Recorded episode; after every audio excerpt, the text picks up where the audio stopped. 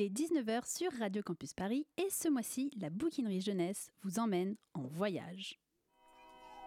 Il existe une étagère secrète couverte d'œuvres invisibles aux plus de 18 ans. Cernés d'ouvrages pour les grands, ils en deviennent transparents, sauf à qui garde son âme d'enfant. La bouquinerie jeunesse, un dimanche sur quatre, sur Radio Campus Paris.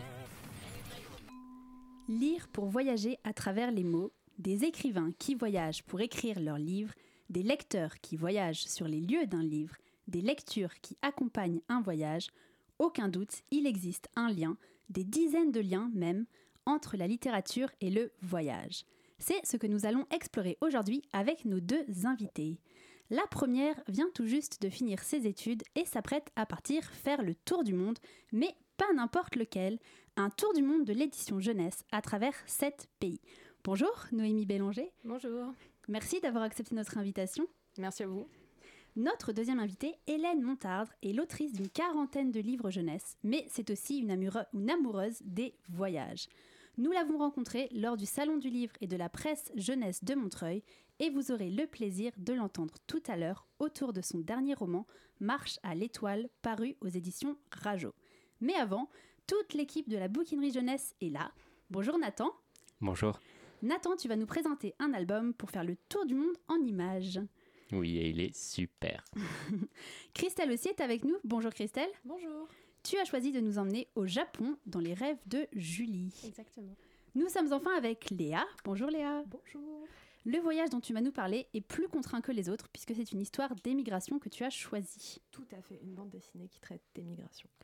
La littérature jeunesse et le voyage, c'est tout de suite. La bouquinerie jeunesse, un dimanche sur quatre, sur Radio Campus Paris. Noémie, tu es donc, enfin tu étais en fait étudiante en édition et tu te lances dans un projet surprenant, un tour du monde de l'édition jeunesse. Ton projet s'appelle 7 lieux et un livre et vise à rencontrer 7 maisons d'édition jeunesse à travers le monde. Est-ce que tu peux nous raconter un peu la genèse de ce projet? Alors oui, bien sûr. Euh, donc ce projet, il a commencé euh, il y a un an maintenant. Euh, J'étais alors en deuxième année de master donc édition à, Paris 10. Et, en fait, pour la nouvelle année, je me suis dit, il me faut un petit, challenge. J'avais déjà fait deux stages dans des maisons d'édition jeunesse à l'étranger, au Royaume-Uni et au Liban. Et, et cette fois-ci, je voulais un projet un petit peu d'envergure autour du métier d'éditeur et de la manière dont l'album jeunesse était perçu à l'étranger. Parce que bah, voilà, l'album jeunesse, c'est un, objet qu'on retrouve un petit peu dans tous les pays, mais selon les pays, sa, définition varie. Et, euh, et, je voulais vraiment m'intéresser au, métier d'éditeur à travers le monde. Euh, D'où l'idée de, partir, en fait, faire des, stages euh, dans des maisons d'édition un, peu, euh, un peu partout dans le monde, donc sept au final, et euh, des stages d'un mois pour découvrir le métier d'éditeur euh, dans les maisons d'édition étrangères. Alors, un petit challenge, c'est même plutôt un gros. Hein tu vas donc partir au Portugal, en Inde, aux Émirats Arabes Unis, au Rwanda, au Québec, au Venezuela et en Nouvelle-Zélande. On va mettre sur Facebook la liste des maisons d'édition où tu vas être en stage. Et donc j'avais envie de savoir pourquoi ces pays en particulier alors, j'ai pas du tout choisi les pays. D'ailleurs, dans la liste, il y en a certains en fait qui sont plus trop d'actualité, mais euh, ah. donc je vais quand même les répéter. Donc, il euh, y a le, je commence par le Maroc en janvier prochain, puis il y aura le Portugal, le Rwanda, l'Inde, la Nouvelle-Zélande, le Chili et, euh, et le Québec. Enfin, et Québec donc. Et euh, en fait, euh, j'ai vraiment choisi les maisons d'édition avant de choisir les pays. Euh, je voulais des maisons d'édition qui soient sérieuses, qui aient une, une production assez régulière et, et qui, enfin, représente un petit peu toutes les parties du monde. Donc je suis partie un peu sur, euh, sur tous les continents et puis il y en a certains que j'ai scindés parce que ça faisait sens en fait dans mon esprit. Euh, à savoir que je voulais vraiment séparer par exemple le monde arabe du reste du monde ou euh, l'Amérique du Nord, Amérique du Sud. Je voulais vraiment scinder cette partie-là parce que la production est vraiment différente selon les, selon les régions.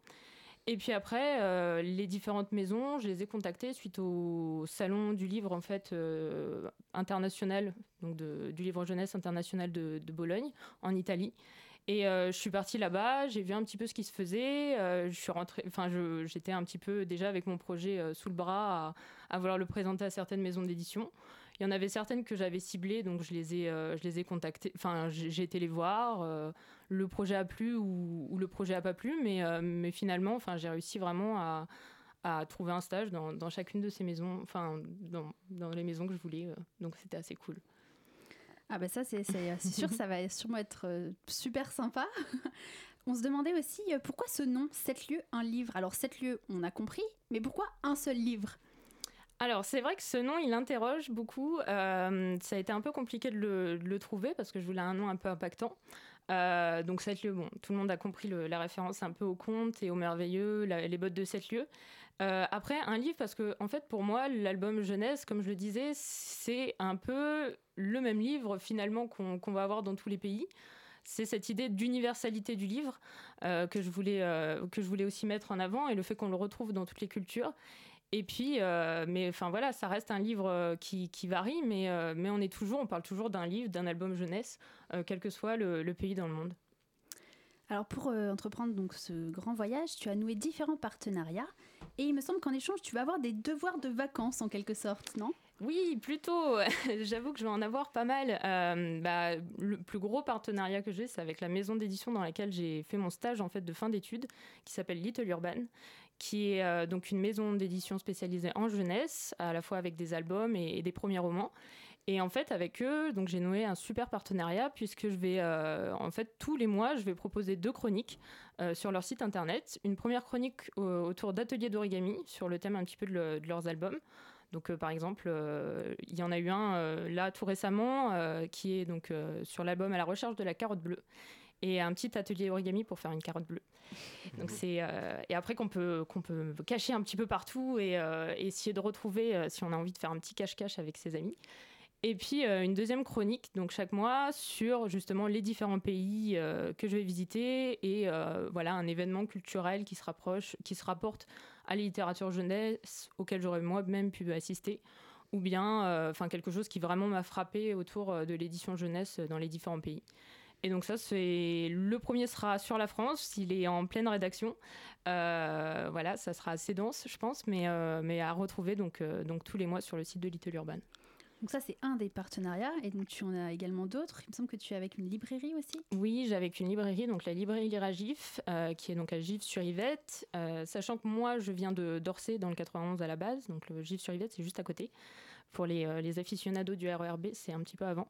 Mmh. Et, euh, et donc, euh, donc oui, en fait, ce partenariat-là, je, je, le voulais surtout aussi pour un peu l'aspect territorial. Enfin, je voulais être proche de, de l'endroit où je suis née, de l'endroit où j'ai toujours habité. Et, enfin, avec la librairie, ça me permettait voilà, d'avoir, d'avoir un endroit aussi physique où, où je vais envoyer des, des albums de, de, chacun des éditeurs où je vais aller et ils seront consultables là-bas. Euh, des cartes postales et j'ai aussi, euh, grâce à eux, un, enfin, un petit échange qui va être fait normalement avec, euh, avec une, école, une école primaire là-bas. qui va elle aussi suivre mon projet et je vais essayer d'impliquer d'autres écoles à travers les pays où je vais aller. Eh ben, dis donc, on sent vraiment le, que ça va être un gros, un gros projet, plein de choses à faire. du coup, à découvrir surtout. Oui, à, à découvrir aussi, c'est sûr. Il va nous falloir une émission après là. Exactement. Un petit retour, pourquoi pas Volontiers. Et alors, comment tu te sens à quelques semaines, presque quelques jours du départ? Alors là, j'avoue que je trépigne d'impatience. Là, heureusement que c'est les fêtes parce que je peux trépigner pour euh, faire mes courses de Noël, etc. Mais, euh, mais c'est vrai qu'après un an, en fait, euh, j'arrive presque, enfin, je dirais à la saturation de la préparation, en fait, parce que ça fait quand même un mois, un an que je le prépare. C'est bon, j'ai donné. Mais, mais c'est vraiment, enfin, tout s'est accéléré et tout a été, enfin tellement tellement fluide. Et euh, enfin les partenariats par exemple euh, se sont faits super euh, super facilement. Et j'ai rencontré des, des, gens vraiment géniaux et, qui avaient foi en le projet. Et ça c'était c'était chouette. Et, et c'est vrai que non là j'ai vraiment qu'une hâte c'est de, de, partir le, 2 janvier. J'attends je, je, prépare ma valise mentalement et dans quelques jours je la préparerai physiquement je pense qu'est-ce que tu appréhendes le plus? Ce que j'appréhende le plus, euh, si je dis le retour, ça va ah sembler un peu. non, non, je. Oui, le, retour, euh, un petit peu, parce qu'il va falloir un moment euh, se poser, peut-être.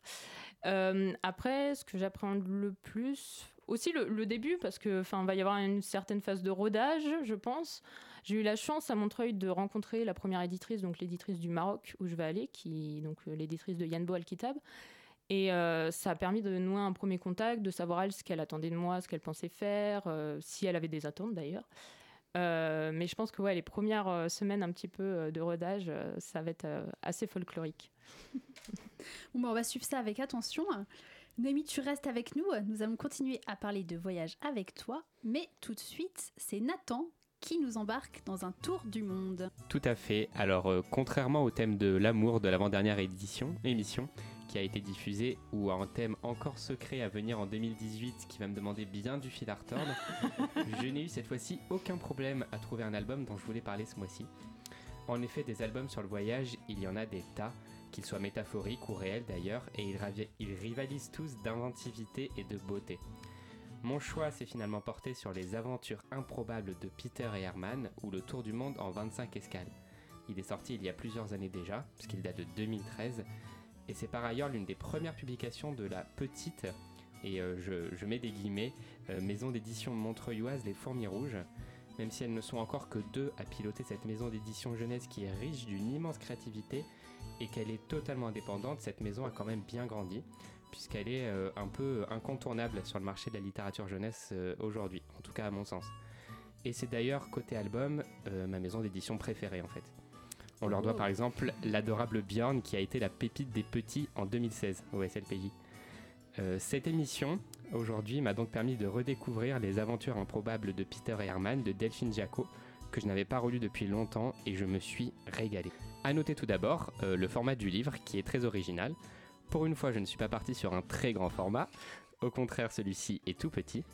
Mais il a une forme assez originale puisqu'il est euh, horizontal, assez long, qu'il s'ouvre vers le haut, un peu comme un semainier, si la référence parle à quelqu'un. Et on a l'impression d'ouvrir un petit coffre au trésor avec des dizaines de portes sur le monde dedans. On y suit donc les personnages de Peter et Herman qui sont deux amis particuliers. Il s'agit d'une taupe et d'un grand oiseau, euh, bon, je suis assez nul en oiseau, donc euh, je ne saurais pas l'identifier, mais ça ressemble à une cigogne avec un très long bec orange. Donc, euh, amis ornithologues, à vos propositions. Et ces deux-là vont entreprendre un tour du monde en 25 escales. Bon, c'est un peu plus que, Noémie, mais bon, il y a plus de place dans un livre jeunesse. sur chaque double page, consacrée à chaque fois à une escale, il y a en haut une seule phrase de texte, ce qui permet au texte d'être très court et très efficace, et sur la page du bas une grande illustration. Chacune de ces illustrations, et les connaisseurs de l'autrice du livre, à savoir Delphine Jacot, ne pourront qu'approuver mes propos, sont un véritable délice pour les yeux. Son style graphique est une grande finesse et ses dessins regorgent de petits détails que grands ou petits on prend un plaisir fou à explorer. Par conséquent, comme le texte est minimaliste et les dessins sont pleins de détails, cela permet à l'enfant de se raconter plein d'histoires sur chaque escale. Et surtout, il y a très souvent entre la seule phrase de texte et l'illustration un décalage humoristique qui est diablement efficace. À Dubrovnik, en Croatie, le coucher du soleil était un spectacle incontournable qu'il nous tardait de découvrir, affirment les deux voyageurs alors qu'on les voit assis sur un banc devant un énorme bateau qui leur cache le paysage. À Madrid, en Espagne, 19h-21h, entrée gratuite au musée, annonce la page du haut tandis que Peter et Herman sont en train d'essayer désespérément, à l'arrière d'une foule d'animaux curieux, de regarder les œuvres exposées. Ou alors à Istanbul, en Turquie, les voilà affalés sur un lit dans une grande chambre d'hôtel qu'ils ont choisie pour la vue imprenable sur la ville. Et ils sont en train de se goinfrer de friandises en regardant la dite vue euh, à la télévision. Par ailleurs, le livre en lui-même est doté de petits détails truculents qui sont parsemés ici et là dans le texte, dans les images. Il y a de nombreux jeux de mots. Euh, par exemple, à Moscou, Herman apprend le langage des signes, comme l'oiseau en regardant béat d'admiration les signes danser sur la scène d'un opéra où à Tokyo, il s'étouffe avec du wasabi et oublie tous ses sushis. Un peu facile, mais amusant quand même. Dans les images, on le voit aussi ajouter un long bec sur le sphinx de Gizeh. En Égypte, à Tanger, à cause de lui, le pédalo devient un sport à haut risque. Et sur toutes les pages, les yeux exorbités des animaux sont vraiment euh, hilarants.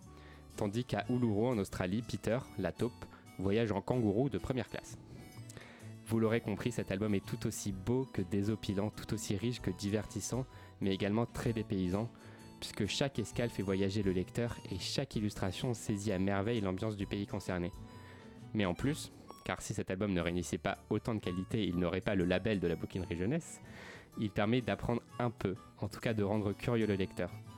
On apprend des villes de chaque pays, parfois leur capitale, on apprend des détails culturels, architecturaux, gastronomiques ou géographiques qui sont glissés dans les illustrations.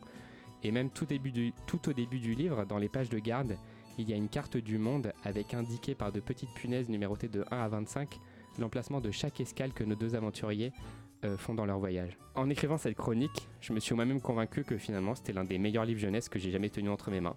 Rien que ça. J'espère donc vous avoir convaincu aussi et je vous invite surtout à aller voir ce livre en librairie et pourquoi pas vous l'acheter car on ne peut comprendre ma passion pour ce livre drôle et original qu'en en goûtant l'atmosphère. Son petit format vous permettra en plus de le glisser dans votre sac de voyage et de partir en bonne compagnie. De mon côté, je n'ai peut-être pas visité 25 pays. Cette année, j'ai surtout parcouru la France en train, environ la moitié de la circonférence de la Terre, selon une compagnie de train que vous connaissez bien, et j'ai arpenté les sous-sols de Paris en métro. Mais avec ces drôles de compagnons, j'ai eu envie de voyager dans le monde ou encore, comme aujourd'hui, dans la littérature jeunesse. Merci beaucoup Nathan. Les aventures improbables de Peter et Herman de Delphine Jacot et c'est aux éditions Les Fourmis Rouges. Il est maintenant l'heure de notre duel, notre jeu, nos livres contraires. Ce mois-ci, c'est Léa et Christelle qui s'affrontent pour la première fois. Pas trop stressée Christelle?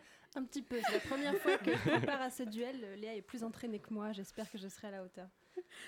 Here comes the new challenger. Pour les départager, Nathan, Noémie et moi-même. La question que je leur ai posée est la suivante. Quel est le pire univers de littérature jeunesse dans lequel passer ses vacances? Alors, pour commencer, honneur aux débutants, Christelle, quel univers as-tu choisi? L'univers des aventures d'Alice au Pays des Merveilles. Oui, à première vue, assez flippant, en effet. Et toi, Léa, où détesterais-tu poser tes valises? Dans le labyrinthe. Pas génial non plus. C'est vrai qu'il y a plusieurs labyrinthes. oui. Alors qu'il n'y a qu'un Alice au Pays des Merveilles. Un certain Lewis Carroll, je ne sais pas si ça vous dit quelque chose. Un débutant. Alors, attention, est-ce que vous êtes prête? C'est Léa qui va commencer. Prête. Alors, je sais qu'en ce moment, les bootcamps, les escape games, tout ça, c'est à la mode. Moi-même, végétant derrière mon bureau toute la journée, les neurones ni les muscles mis à rude épreuve, je contemple parfois avec envie l'excitation physique et intellectuelle d'une situation de survie. Cependant, s'il y a bien un endroit où je n'ai pas envie d'aller me vider la tête, c'est bien le labyrinthe. Si malgré tout, ça te tente plus que le pays des merveilles, Christelle, voilà un petit rappel du programme qui t'attend. Alors, déjà, je suis très dans le délire de l'autosuffisance, tout ça, mais je me vois pas passer mes vacances à creuser des toilettes ou à faire pousser des carottes. Dommage parce que pour survivre, tu vas devoir être affecté à l'une des brigades qui font tourner le bloc, ton nouveau foyer. Tu n'aimes pas la promiscuité et l'odeur du purin? Si, j'adore. Parce que par contre, le trajet, déjà, pour aller au Pays des Merveilles, il n'est pas extraordinaire. Tu dois passer par un terrier, donc déjà, si tu es claustrophobe, c'est mort. Ensuite, tu dois te laisser tomber dans le vide pendant une éternité. Bon courage à tous ceux qui ont le vertige, suivez mon regard. Puis, il faut devenir géant. Euh, penser à un truc super triste pour pleurer jusqu'à ce que ça fasse une mare de larmes. Ensuite, il faut redevenir tout petit, nager jusqu'à rejoindre le rivage. Donc je résume, tu débarques au pays des merveilles, tu es trempé, tu as de la terre dans les cheveux, tu es dépressif. Il y a mieux comme début de vacances. Bon alors, parlons de la faune locale. À l'intérieur du bloc, il y a les, scaralames, des petites créatures cyborgs très sympas qui filment tes moindres faits et gestes. À l'extérieur, tu veux vraiment pas savoir ce qu'il y a. Vraiment, tu veux pas savoir. C'est dans le panthéon des trucs dégoûtants et traumatisants de la littérature jeunesse, je trouve que le griffeur s'en sort pas mal du tout. Imagine un croisement entre Alien et Terminator, de forme vaguement arachnéiforme, que Geiger n'aurait pas renié. Et le mieux, il y en a plein et ils sont très très gros. Tiens, en parlant d'animaux sympas, euh, le pays des merveilles est pas mal non plus parce que bon, les vacances, on est d'accord, c'est le seul moment où euh, tu peux enfin faire ce que tu veux à l'heure que tu veux. T'as envie de te faire une raclette à 2h du mat, y a pas de problème. Tu veux faire une grasse matinée qui se transforme en grasse après-midi, y a pas de problème. Alors ce coltiné, un lapin blanc en costard qui passe son temps à me rappeler que je suis en retard, en retard, en retard, non merci. Bon, si t'en as marre de nettoyer les pénettes de tes copains et que tu te sens d'aller te dégourdir les jambes, tu peux devenir un coureur dans le labyrinthe ce qui consiste à effectuer poser un marathon quotidien pour quadriller le dit labyrinthe afin d'essayer d'en dresser le plan pour t'échapper. Avec, en arrière-pensée, le fait que si tu te tords la cheville ou que si tu rentres un peu en retard, les portes se refermeront juste devant toi et que tu devras passer la nuit en compagnie des sympathiques créatures dont je parlais juste tout à l'heure. Oui, enfin finalement, c'est pas très différent d'un petit jogging quotidien dans la nature. J'avoue que moi, ça me fait pas triper, mais il y en a qui apprécient. Euh, ça peut être plutôt cool pendant les vacances. Euh, mais perso, je préfère essayer d'échapper à des zombies euh, déjà à moitié crevés ou à des bestioles un peu stupides, plutôt que d'être poursuivi par une espèce de psychopathe tyrannique qui exige qu'on me coupe la tête. Et qui a en plus toutes les chances d'y arriver, vu que tous les citoyens de ce charmant pays sont à la solde de cette tarée de reine de cœur. C'est vraiment un pays de fous, je vous dis. Enfin, un pays de fous qui n'a rien à envier à la promiscuité de 30 personnes réunies sur un petit hectare de terrain. Car enfin, il y a le facteur humain dans tout ça. Ah, et rien de tel pour révéler la formidable solidarité qui sommeille en chacun d'entre nous que de devoir se serrer les coudes pour survivre. Haha. Bon courage pour supporter ceux qui veulent aller piquer de la bouffe la nuit, ceux qui vont vouloir faire leur petit chef et ceux qui vont tout faire pour refiler leur corvée aux autres. Bravo à toi si t'as pas assassiné tout le monde à la fin. Bon, euh, depuis tout à l'heure, tu me parles de la perversité, euh, du wiki, du terrible labyrinthe dans lequel ils ont mis des pauvres enfants innocents. Mais il y a pire comme perversité au pays des merveilles. Ils sont carrément tordus. Ferme les yeux, Léa. Je vais te faire vivre une petite expérience. Imagine, tu es au restaurant, tranquille, tu manges euh, ton plat de pâtes, et d'un coup, tous tes amis se mettent à te chanter joyeux anniversaire, avec leur sourire béat. Tout le restaurant te regarde, tu sais pas où te mettre, tu agites les mains comme un chef d'orchestre pour te donner une contenance en attendant que le calvaire soit fini, et ben ce moment cauchemardesque qu'on a tous vécu, au Pays des Merveilles, ils ont trouvé le moyen de te le faire vivre à répétition. Ils ont inventé exprès pour ça le non-anniversaire, pour que tu puisses vivre ce cauchemar tous les jours de ta vie. Non mais vous trouvez pas ça carrément pervers comme concept? Haha, j'avoue, c'est complètement pervers et angoissant en tant que tel. Mais au moins, il y a du gâteau à manger après. Alors, ok, c'est un peu chelou de se dire qu'on va passer des vacances à boire du thé, à fumer de la weed avec une chenille géante ou à se faire vaguement agresser par des trucs chelous et bruyants aux couleurs criardes. Mais finalement, c'est pas si différent d'un séjour à Londres et je préfère ça mille fois à ce collanté de l'extrême qu'est le labyrinthe. Sympa pour les Anglais. Alors moi, je conclurai en vous disant tout simplement que dans le pays des merveilles, il y a un labyrinthe. Donc toutes les horreurs que Léa vient de vous décrire sont potentiellement présentes dans le pays des merveilles. Vous prenez tous les arguments de Léa, vous les incorporez à tout ce que je viens de vous raconter et vous obtenez le pire endroit possible où passer vos vacances. Merci à toutes les deux pour ce beau duel. Alors euh, vraiment là, c'est, je pense que ça va être difficile de vous départager. Léa, j'ai une question pour toi. Tu n'as pas euh, parlé de, quelque chose, moi je m'étais, quand tu as choisi le labyrinthe, j'avais pensé à ça. Si on parle du tome 1, en plus, si tu débarques dans le labyrinthe, tu es la seule fille. Oui, Ah, c'est vrai, mais comme je me suis dit que euh, je parlais plutôt du concept en lui-même et pas tant du, du- des circonstances du roman, euh, juste le fait d'être 30 pécores euh, réunis dans un truc, moi ça suffit déjà à me stresser. Donc oui, c'est vrai, c'est vrai. Tu peux être soit dans le labyrinthe des filles, soit dans le labyrinthe des garçons et être au choix de la seule fille ou le seul garçon. Qui potentiellement euh, à la fois cool et pas cool quoi. Ouais. je trouvais qu'il y avait déjà assez de trucs euh, glauques et angoissants comme ça pour pas euh, utiliser Ah, je- cet argument-là. Mais c'est vrai, c'est quelque chose à porter au- à crédit euh, de, de ma, de ma démonstration. Merci Laetitia. de- C'est tellement injuste. Euh, Noémie, honneur à l'invité. À qui est-ce que tu donnes le point? Euh, je crois que je vais quand même donner le point à Léa parce que même si j'ai beaucoup aimé ta démonstration, Christelle, euh, j'avoue que pour avoir été à Londres, on peut en effet faire un afternoon tea en mode euh, Alice au pays des merveilles. Donc a priori, ça, fait, ça peut faire partie des, des endroits un petit peu à découvrir euh, pour des vacances. Et enfin, moi, je dirais peut-être pas non. J'avoue être un peu, être un peu barré et je dirais peut-être pas non à Alice au pays des merveilles. Donc je donne le point à Léa.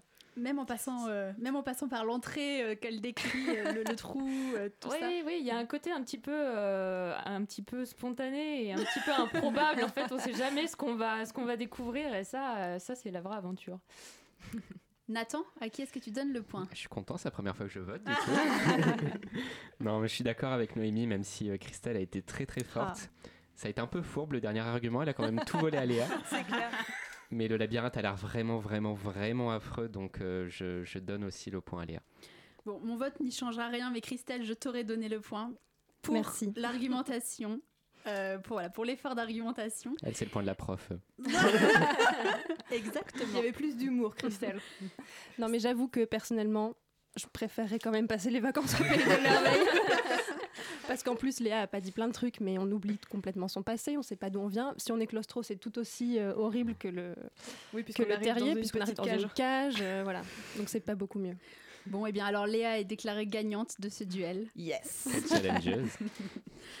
L'univers dont nous allons maintenant parler n'a rien à voir avec des vacances et malheureusement n'a rien d'imaginaire non plus.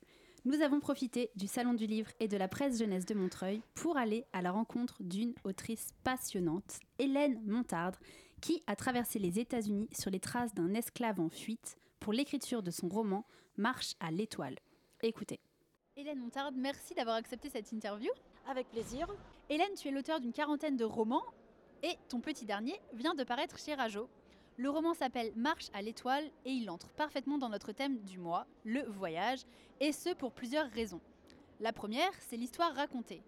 D'un côté, celle d'un jeune esclave de 15 ans, Billy, qui s'échappe de la plantation de son maître et commence une course folle pour sa liberté. De l'autre, celle de Jasper, un brillant étudiant américain qui découvre un vieux carnet qui raconte l'étrange histoire d'un esclave en fuite. Deux personnages, deux voyages. Est-ce que tu peux nous dire un petit peu comment est née cette histoire?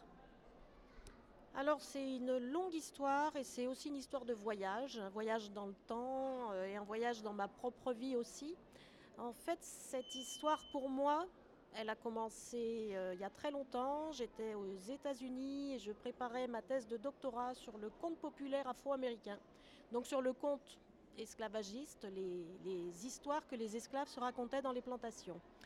Et donc euh, j'ai fait énormément de recherches et à un moment je suis tombée sur une petite phrase un certain Billy qui avait fui une plantation de Géorgie et qui avait rejoint New York où il avait gagné sa liberté par un tour de passe-passe.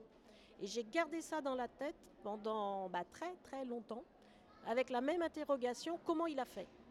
Comment il a fait? Il savait ni lire, ni écrire, ni nager. Il savait juste qu'il devait aller vers le nord. Il était poursuivi, il fallait qu'il trouve sa nourriture. Et il a parcouru comme ça des milliers de kilomètres et il a réussi. Et j'ai toujours eu envie de raconter cette histoire et je n'y arrivais pas. Et il y a trois ans, euh, je me suis dit qu'il fallait que je le fasse. Je suis partie aux États-Unis, je suis allée à Atlanta et j'ai reconstitué un itinéraire plausible en effectuant moi-même cet itinéraire et en me mettant dans des conditions. Alors, je n'étais ni poursuivie et je mangeais au restaurant. pas toujours, parce que des fois, j'étais dans des endroits où il n'y avait pas de restaurant. Donc, c'était plus facile.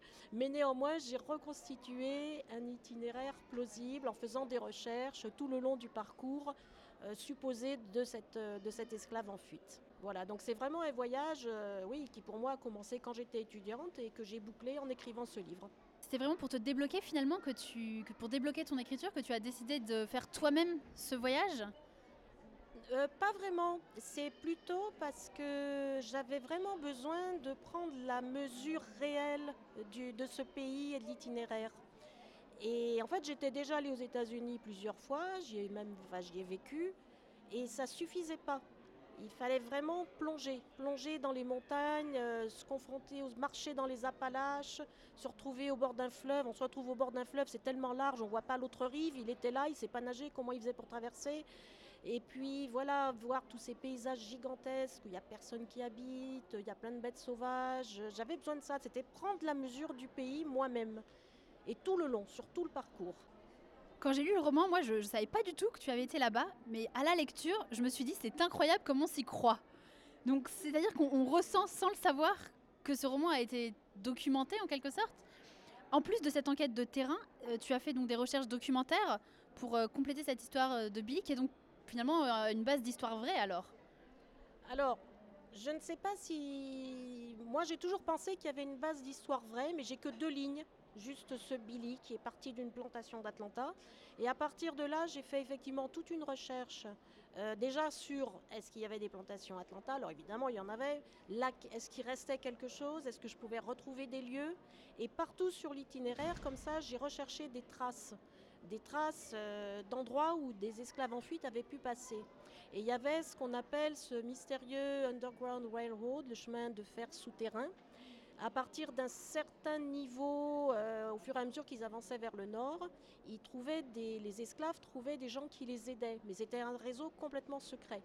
Et à fur et à mesure que moi je montais sur le nord, j'ai retrouvé des traces de ce réseau. Donc j'ai retrouvé des maisons d'époque qui avaient vraiment aidé, des, hébergé des esclaves dans des cachettes, euh, qui les avaient transportés dans des carrioles à double fond. Donc euh, j'ai aussi beaucoup enquêté en allant dans des maisons qui avaient servi à ça. C'est vraiment incroyable. Marche à l'étoile, donc c'est un roman qui parle de l'esclavage, comme on disait, mais avec cet angle original.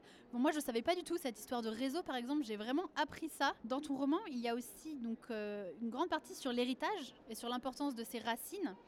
Est-ce que c'est un sujet qui est important pour toi? Oui, c'est un sujet très important parce que justement, mon, personnage, bon, quand il s'enfuit, il ne sait pas du tout qui il est. Et il ne sait même pas qu'il est un être humain, puisque les esclaves étaient des marchandises qu'on vendait, qu'on échangeait et qu'on traitait comme on voulait. Et c'est au fur et à mesure qu'il avance qu'il va découvrir qu'il est aussi un être humain. Et à partir de là, il y a plein d'interrogations qui vont surgir. Et la première interrogation, c'est qui je suis, d'où je viens. Et je pense que cette question-là, tout le monde se la pose. Et pourtant, euh, pour avoir des réponses, il faut attendre euh, finalement plusieurs générations. D'où euh, cette, question de la transmission vraiment et de l'importance d'où viennent même nos ancêtres. Ça aussi, c'est une question qui est euh, importante dans le livre. Tu as été aussi au musée, le musée où il y a la fin de l'histoire. Je suis allée au musée, oui. c'est le musée de l'immigration à New York, à Ellis Island.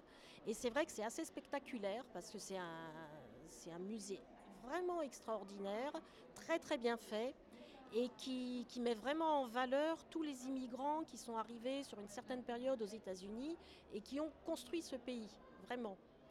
Et il n'y a, y a, pas, les Africains. Eux, ils, sont nulle part. Il n'y a aucun équivalent d'un musée comme ça aux États-Unis. On n'en parle pas. Comme si tout ça avait été effacé, comme si tout ça n'avait jamais existé. Et j'ai rencontré des Afro-Américains qui, bah justement, qui font eux-mêmes des recherches sur, euh, sur leur histoire, sur leurs origines, et ils trouvent rien. Et, je les ai rencontrés dans les lieux où moi-même j'enquêtais. Ces lieux qui avaient aidé des esclaves en fuite, c'est le, les seuls endroits où ils peuvent trouver peut-être des informations sur un, éventuel improbable ancêtre. Et pour eux, c'est très, très difficile de ne pas savoir. Oui, Léa a une question.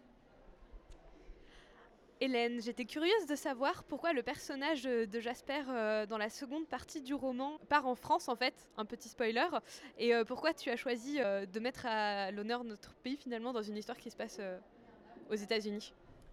Bah, ça faisait aussi partie de mon projet parce que quand on parle de l'esclavage, bon, on parle de l'esclavage aux États-Unis, de ce qui se passait dans les plantations américaines, etc. Et on occulte souvent le fait que ces esclaves, ils sont pas arrivés là tout seuls pendant 3 euh, à 400 ans, il y a des armateurs euh, français, anglais, espagnols, portugais, hollandais, européens qui ont pratiqué ce trafic, d'aller chercher des hommes, des femmes, des enfants en Afrique et de les transporter en Amérique et de les vendre. Et ça me paraissait important de dire ça aussi, mon, personnage, Billy, euh, bah, il n'est pas comme ça, euh, issu d'une plantation. Il vient de loin, il vient d'Afrique. Et s'il vient d'Afrique, c'est parce que nous, entre autres Européens, nous les Français, on a pratiqué ce commerce-là. Et quand on regarde un petit peu notre pays, on a quand même un peu de mal à s'en souvenir. Euh, on a, nous aussi, un gros travail de mémoire à faire par rapport à ça. Et je voulais aussi dire ça dans ce roman. Oui, c'est vrai qu'il y a finalement très peu de villes et de musées en France. Je pense au musée de, l'esclavagisme à Nantes, mais c'est finalement le seul endroit euh, en France qui me vient en tête quand on parle de l'histoire de l'esclavagisme en France, alors que c'est effectivement un pan euh, noir de notre histoire. Et il est très récent ce musée, c'est tout neuf. Oui, trouver d'où on vient. Donc euh, voilà un des thèmes dont parle Marche à l'étoile, donc d'Hélène Montarde. Merci Hélène d'avoir accepté de répondre à mes questions. On rappelle donc que ton roman est sorti il y a deux mois environ. Il est publié aux éditions Rajo. On peut dire que c'est à partir de 12 ans?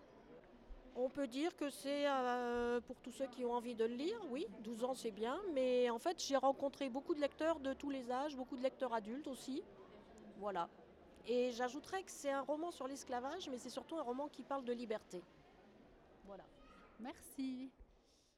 Un roman qui parle de liberté, Marche à l'étoile d'Hélène Montarde aux éditions Rajo. C'est un très beau roman que je vous conseille vivement et qu'on vous propose d'ailleurs de gagner ce mois-ci grâce à notre jeu, le Game of Books. Si vous avez la réponse à la question que je vais poser et envie de gagner Marche à l'étoile dédicacée par Hélène Montarde, il vous suffit d'aller répondre à la question sur nos réseaux sociaux. La question est, le roman Marche à l'étoile se passe dans deux pays. Lesquels? Réponse 1, l'Islande et la France. Réponse 2, les États-Unis et l'Espagne. Réponse 3, les États-Unis et la France Si vous avez la réponse, donc, rendez-vous sur Facebook ou Twitter. Vous pouvez aussi nous envoyer votre réponse par mail à la jeunesse at radiocampusparis.org. Nous allons à présent partir au Japon avec... Eh bien non, pas avec Léa pour une fois. non, aujourd'hui, c'est Christelle qui nous emmène dans la forêt japonaise. Oui, alors c'est vrai que ça fait un petit peu écho à l'album qu'avait présenté euh, Léa euh, dans la dernière émission, puisqu'il s'agit aussi de Japon et il s'agit aussi de forêt. Euh, je vais vous parler du roman Dans la forêt de Hokkaido d'Éric Pessan, qui est paru à l'école des loisirs en août 2017. Alors ce roman commence par un cri, un long cri de terreur pure. Ce hurlement, c'est celui de Julie, une jeune Française de 15 ans, qui vient de se réveiller d'un cauchemar atroce. Dans son rêve, elle était un petit garçon, et alors que ce garçon était dans la voiture avec sa famille, ses parents se sont arrêtés, l'ont fait sortir et l'ont abandonné au beau milieu d'une forêt. Et très vite, Julie comprend qu'il ne s'agit pas d'un simple cauchemar parce qu'à chaque fois qu'elle se rendort, elle se retrouve dans le corps du petit garçon. Elle découvre rapidement que l'enfant a été abandonné sur l'île japonaise de Hokkaido, qui est couverte de forêts sauvages et balayée par les vents glacés de Sibérie. Pour aider le petit garçon à survivre, Julie va devoir s'adapter à son rythme, donc dormir pendant que lui est réveillé pour prendre soin de lui pendant ses rêves. Sauf que euh, tout cela va avoir un coût, puisque l'enfant japonais, sans le savoir, va puiser dans les réserves vitales de Julie pour survivre, et elle, de son côté, eh bien, elle va s'affaiblir de plus en plus. Euh, alors, Dans la forêt de Kaido est un roman très court, mais très intense, d'environ 120 pages, euh, qui a été inspiré d'une histoire vraie, d'un fait divers de juin 2016, je crois, où effectivement un garçon a été abandonné par ses parents qui en fait voulaient lui faire un petit peu peur. Il était ah. insupportable et ils se sont dit bah juste on le fait sortir de la voiture, on va à 30 mètres, on fait demi-tour et on le récupère, ça lui fera une grosse frayeur. Sauf que quand ils sont revenus, il n'était plus là. Et il a été retrouvé plusieurs jours après. Ah super la blague Voilà. Donc euh, dans la forêt de Hokkaido revient sur ce fait divers et nous raconte quelques jours de la vie de Julie, qui elle est imaginaire, et de cet enfant japonais, mais aussi de plusieurs autres personnages dont le destin va se jouer à ce moment précis. Euh, en fait, j'ai choisi de vous parler de ce livre parce qu'il parle de voyage à plusieurs niveaux. Alors d'abord, bien sûr, on a Julie, qui voyage jusqu'au Japon dans son sommeil et qui découvre, bien malgré elle, la vie ou plutôt la survie dans un endroit sauvage. C'est aussi un voyage intime, puisque d'une adolescente choyée et sans problème particulier, Julie se retrouve soudain dans le corps d'un garçon, déjà, qui en plus ne parle pas la même langue qu'elle, qui vit à l'autre bout du monde et surtout qui vient d'être abandonné par ses parents. Et euh, cette plongée dans la peur et dans l'incompréhension de l'enfant, c'est aussi un voyage, un voyage intérieur qui va l'amener à vivre des doutes et des questions qu'elle n'aurait jamais imaginé se poser. Donc plus encore que la découverte d'un nouveau corps, d'un nouveau pays, c'est la découverte de ce sentiment d'abandon et d'impuissance qui va bouleverser l'adolescente. On a aussi des personnages secondaires qui sont en train de vivre un voyage au moins aussi désagréable que celui de Julie, euh, puisqu'il s'agit de trois jeunes Érythréens qui ont fui la dictature de leur pays pour trouver asile en Europe et la famille de Julie les accueille le temps qu'ils trouvent un refuge quelque part. Et au travers de ces personnages, on a un écho à l'abandon du garçon japonais et au voyage forcé de Julie, et je trouve que ça ajoute à la subtilité de la réflexion euh, tout au travers du roman. D'ailleurs, la subtilité, c'est vraiment pour moi le mot qui décrit le style de l'auteur. Son écriture est vraiment d'une finesse remarquable. Euh, le texte aussi entre la prose et la poésie et passe parfois en vers libre dans les moments où le temps donne l'impression de s'arrêter. Euh, les passages de basculement entre le rêve et l'éveil notamment, entre Julie en France et sa plongée dans le corps du garçon au Japon, ces moments-là sont particulièrement bien rendus, ils retranscrivent très bien, euh, de manière très juste, cette sensation, vous savez, qu'on a au moment de s'endormir quand on se sent partir dans le sommeil. Et d'ailleurs, la description du cri au début, euh, dont je vous ai parlé, est parfaitement juste. Étant quelqu'un qui se réveille régulièrement en hurlant, certains autour de la table peuvent en témoigner, c'est décrit de manière tout à fait exacte, je vous le garantis. Et tout est comme ça dans ce livre. Chaque mot, chaque phrase est faite pour que le lecteur soit plongé dans l'intimité et la réalité des personnages. Euh, Éric Pessan arrive aussi à nous mettre vraiment dans la peau de l'enfant abandonné. D'ailleurs, à ce propos, un enfant abandonné ou maltraité, quoi de plus banal en littérature, hein, et surtout en littérature jeunesse? Le petit poussé, Hansel et Gretel, c'est vraiment quelque chose de tellement récurrent que, soyons honnêtes, ça ne nous fait plus rien. D'en voir un dans un texte, c'est presque la base. Tes parents sont morts, ils t'ont abandonné, ils te maltraitent, c'est normal, tu es là pour ça, tu es un héros de littérature jeunesse. Et voilà, l'auteur réussit à renouveler cet aspect-là, à nous faire sentir toute l'horreur que représente l'abandon d'un enfant, l'abandon réel, concret, notamment par l'utilisation de la première personne. Parce que le garçon, lui, ne sait pas qu'à la base, ses parents voulaient lui faire juste peur. Il pense vraiment qu'il est abandonné. Et en lisant ce roman, j'étais avec le garçon japonais, j'ai vraiment regardé la voiture de mes parents démarrer, j'ai attendu qu'elle freine et qu'elle fasse demi-tour, je l'ai vu partir et disparaître dans un virage sans arriver à y croire. Et cette détresse à elle seule, elle suffit à faire à faire tourner les pages, à garder le lecteur jusqu'à la fin.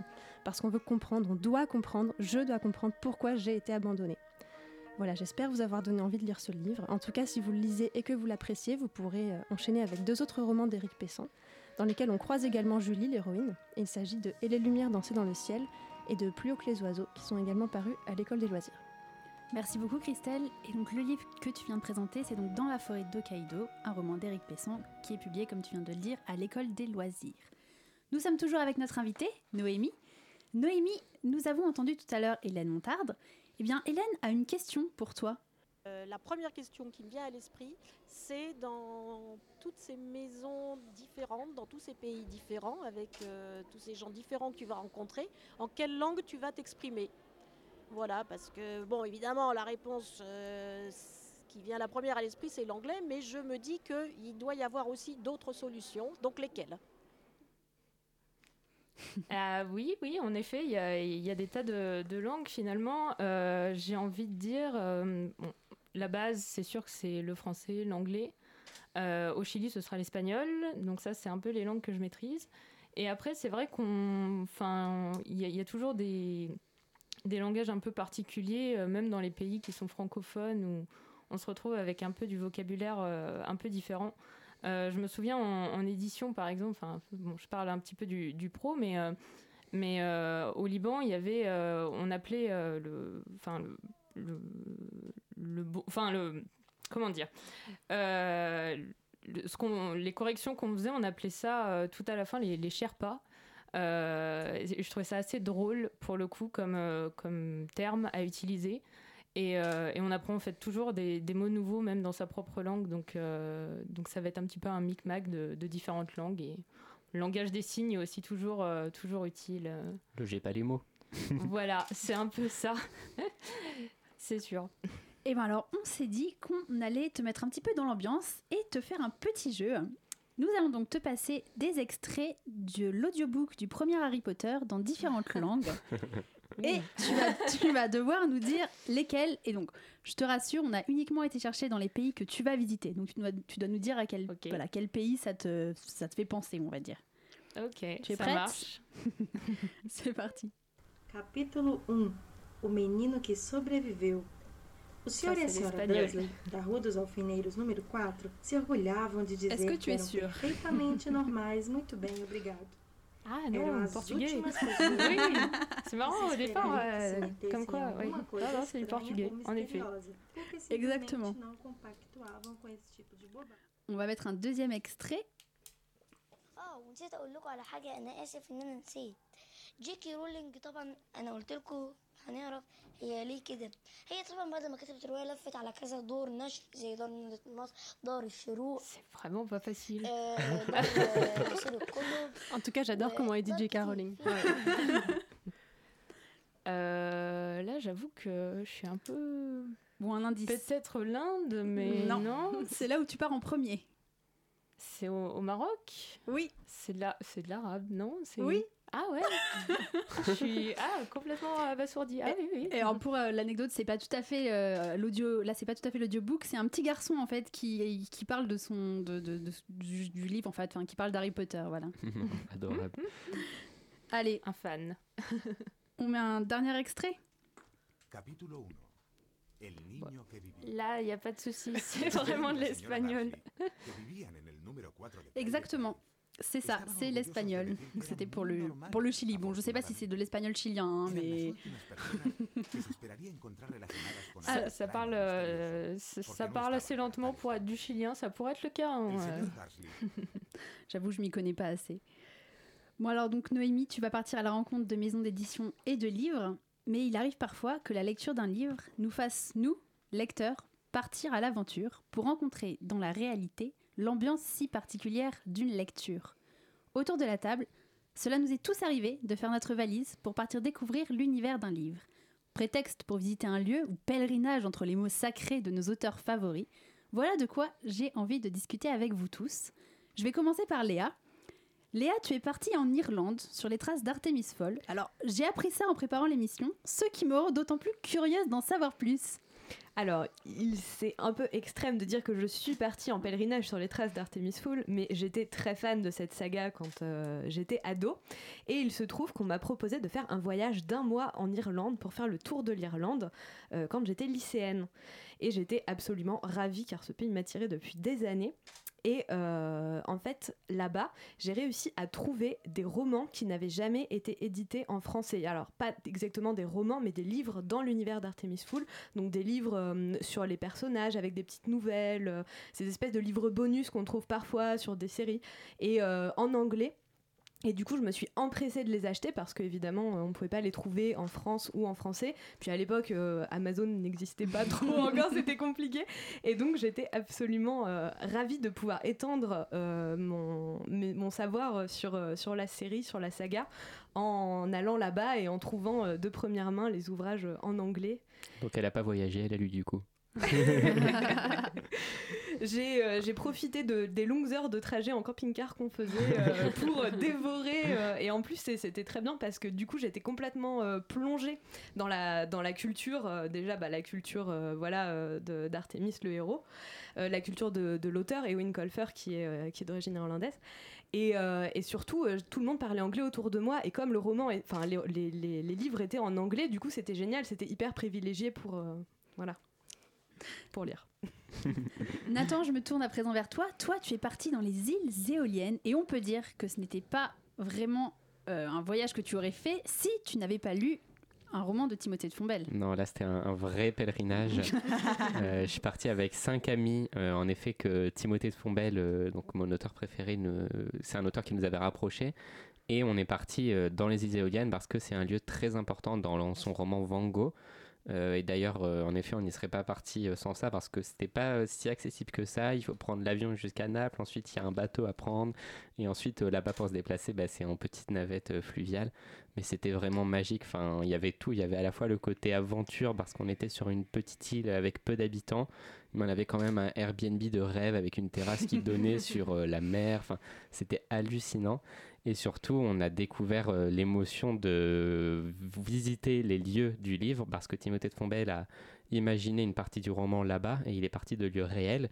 Et donc, il nous avait même donné des emplacements du livre. Donc, euh, l'endroit de la maison de Van Gogh dans le livre. On a été voir son village. On a vu les falaises de Polara qui sont décrites dans le livre. Euh, on a été sur une petite île qui s'appelle Alikoudi.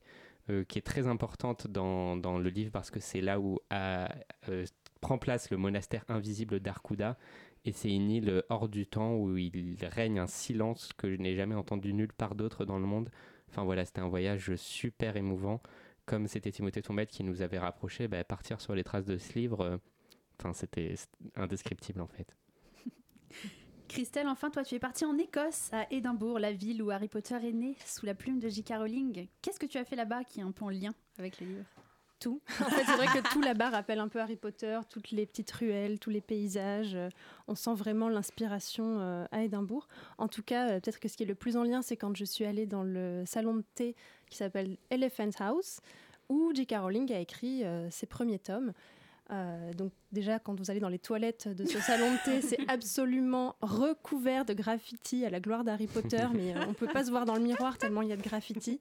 Et c'est assez émouvant de voir qu'il y a des, des milliers des milliers de fans qui sont passés par là et qui ont tenu à laisser une trace. Euh, bon, alors il y a quand même une plaque hein, carrément sur le devant qui dit que J.K. Rowling était là. Il y a des tableaux qui la représentent en train d'écrire dans le, dans le salon de thé. Mais voilà, le fait que les fans aient aussi laissé leur trace, c'était émouvant. Et il y a même une vue sur un cimetière où on a hmm. les, les, tombes de Tom Riddle, donc euh, Tom Jedusor, et de McGonagall. La bouquinerie jeunesse, un dimanche sur quatre, sur Radio Campus Paris. C'est à présent l'heure d'écouter Léa nous parler d'un album très émouvant. Je vais vous parler de Là où vont nos pères de Sean Tan. Si votre enfant vous demande un jour c'est quoi émigrer? Ou bien pourquoi des gens sont parfois obligés de quitter leur pays? Offrez-leur Là où vont nos pères. Et surtout, prenez le temps de lire ce chef-d'œuvre avec eux. L'album, paru chez Dargo il y a 10 ans, a gagné le Grand Prix du Festival d'Angoulême et répondra avec humanité, justesse et poésie à leurs questions sur cet actuel et complexe sujet. Une fois n'est pas coutume, cet album n'a pas été spécialement écrit pour la jeunesse. Mais si je le chronique aujourd'hui, c'est parce que sa portée est universelle. Pourquoi? Avant tout car, dedans, vous ne trouverez pas un seul mot. Il est entièrement muet. L'obstacle d'une difficulté de lecture du texte n'existe donc pas. Dire que le langage en est complètement absent serait cependant une erreur. Vous trouverez entre les pages de Là où vont nos pères une langue étrange, conçue de toutes pièces par l'auteur, et aussi incompréhensible pour le lecteur que pour le héros, dont il va suivre l'aventure d'émigration dans une cité imaginaire et fantastique. Ce héros, il vit au départ avec sa femme et leur petite fille dans un lieu loin d'être accueillant. Les maisons y sont décrépies et, comme pour incarner métaphoriquement un climat angoissant, d'effrayants tentacules noirs rôdent dans les rues. Afin d'offrir une vie meilleure à sa famille, cet homme va quitter son pays pour un long voyage.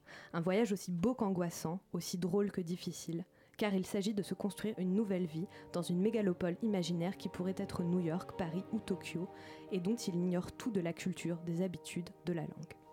Armé d'un petit carnet à dessin pour s'exprimer, de sa bonne volonté et de son intelligence, il va traverser un océan perdu au milieu de centaines de gens comme lui, passer les interminables contrôles d'une douane auquel il ne comprend pas grand-chose, trouver un logement où rien ne fonctionne comme il en a l'habitude, cuisiner des aliments inconnus, devoir prendre des tickets à d'étranges machines pour se déplacer, travailler à coller des affiches alors qu'il ne comprend même pas ce qu'il y a décrit dessus, se faire des amis même s'il peine à communiquer avec eux. Bref, il va vivre l'expérience de tout voyageur, devoir réapprendre certaines choses de zéro, devoir s'adapter et finalement découvrir des choses sur soi-même. Par chance, la cité dans laquelle il arrive est plutôt accueillante. Et même si l'absence de sa famille lui pèse, il peut compter sur l'enthousiasme de la petite créature avec laquelle il partage désormais sa vie. Car dans cette cité, en effet, chaque foyer est pourvu d'un petit animal tutélaire. Le sien est un mix entre un chien, un lézard et un perroquet avec une bouille adorable. Un peu comme les démons de la croisée des mondes de Philippe Pullman, la parole en moins, ces petites créatures offrent réconfort et compagnie à leurs compagnons humains. Au fil du temps, des galères et des moments de joie, cet homme va rencontrer d'autres migrants. Une femme qui a fui le pays où elle ne pouvait pas s'instruire et devait travailler à la chaîne comme une esclave. Un homme mutilé qui a traversé la guerre avant de fuir son pays détruit. Un couple qui s'est réfugié loin d'une dictature pour élever leur fils. Tous ont leur histoire singulière, parfois terrible, mais toujours racontée avec pudeur et poésie celle qui les a amenés à fuir leurs origines pour trouver refuge dans un ailleurs. Cet ailleurs, on le comprend peu à peu, s'est nourri de la somme de toute leur culture et de leur désir d'un meilleur avenir. Chacune des cases de cet album est un tableau, et chacun de ces tableaux est une merveille. Le mélange entre le style très réaliste, presque photographique de l'auteur et les éléments de fantastique donne un sentiment de réalisme magique ou d'inquiétante étrangeté à l'album. Comme son héros, on ne comprend rien au monde fascinant qui l'entoure et on se sent perdu. Paradoxalement, l'absence de texte nous oblige à être très attentifs à la lecture des images et à œuvrer consciemment nous-mêmes pour nous raconter l'histoire. S'il doit faire des efforts pour décrypter le monde qui l'entoure, ce héros, nous aussi, et on est toujours dans une très grande empathie avec lui. De plus, le travail de recherche historique qui a nourri l'auteur, Tan, et lui a permis de construire son univers est passionnant. Certaines des planches sont inspirées d'Ellis Island, d'autres planches sont inspirées des photos de cargo emportant leurs passagers à travers l'Atlantique. L'univers qu'il a construit est une fiction, mais la réalité et l'universelle expérience du passage d'une culture à l'autre sont toujours bien présents en filigrane. Tan, l'auteur, est australien. Sa mère est d'origine irlandaise, son père est d'origine chinoise, son épouse est finlandaise. Dans les dernières pages de Là où vont nos pères, la petite famille dont on a suivi le parcours est à nouveau réunie dans leur nouvelle cité d'accueil. Alors que la fillette passe faire quelques courses à la supérette du coin, elle croise une dame perdue, nouvellement arrivée elle prend le temps de l'aider à trouver son chemin. De simples voyageurs, ou d'enfants de voyageurs, semble-t-il, on devient toujours guide. Merci Léa. Là où vont nos pères de Sean Tan, publié chez Dargo. Le mois dernier, vous avez été très nombreux à voter pour défendre le livre du comité de lecture, et c'est Le Monde et ma maison de Maya Brami et Karine Désé, publié aux éditions Saltimbanque, que vous avez choisi. Alors, petit tour de table, j'aime ou j'aime pas? Christelle J'aime. Nathan J'aime aussi. Léa J'ai bien aimé, mais ça ne m'a pas transcendé. Mais j'ai bien aimé. Noémie, tu l'as lu, il me semble. Euh, oui, moi je l'ai découvert à Montreuil et euh, enfin ce que j'en ai vu, en, effet, moi aussi j'ai beaucoup aimé. Qui veut commencer? Je vais bien commencer, si vous voulez, je peux le présenter. Euh, du coup, Le Monde est ma maison, c'est un livre qui a la particularité en jeunesse d'être entre documentaire et album. C'est un grand livre qui fait que c'est un très bel objet d'abord, avec de grandes illustrations. Et donc il y a 15 euh, à 20 enfants qui sont présentés, qui sont, si je ne me trompe pas, des enfants fictionnels. Et donc à chaque fois, il y a une double page d'illustration sur l'enfant et sur là où il vit, puis une double page de texte sur des anecdotes sur son quotidien, sur le pays dans lequel il vit et sur la culture du pays dans lequel il vit. Et donc ça nous permet à travers ces 15-20 enfants de traverser le monde et les pays et de découvrir euh, plein de cultures différentes. Donc le texte est parsemé d'éléments de, la culture de l'enfant qu'on ne connaît pas, qui sont mis en gras et qui sont ensuite expliqués euh, dans la marge. Et donc euh, l'enfant peut, avec ses parents, parcourir l'album et découvrir toutes ces cultures, ou alors, s'il est assez grand pour le lire tout seul, tout simplement feuilleter l'album à sa guise, de jour en jour. Il y a bien assez pour remplir tout un mois de, voyage dans différentes cultures. Et moi, j'ai adoré ce côté euh, album, documentaire euh, super riche. Et j'ai adoré les, les, illustrations qui, je trouve, sont vraiment euh, très, très riches aussi. Ce qui m'a amusé, c'est que dans le texte, on a des éléments récurrents à chaque fois sur la culture de chaque pays, comme ce qu'on mange au petit déjeuner, ou la date de la rentrée des cours, les grandes fêtes nationales qui marquent l'année. Donc ça permet aussi de faire des liens entre tous ces enfants, entre tous ces pays, et de montrer que même s'il y a des différences, bah, il y a aussi des, des points communs qui les lient.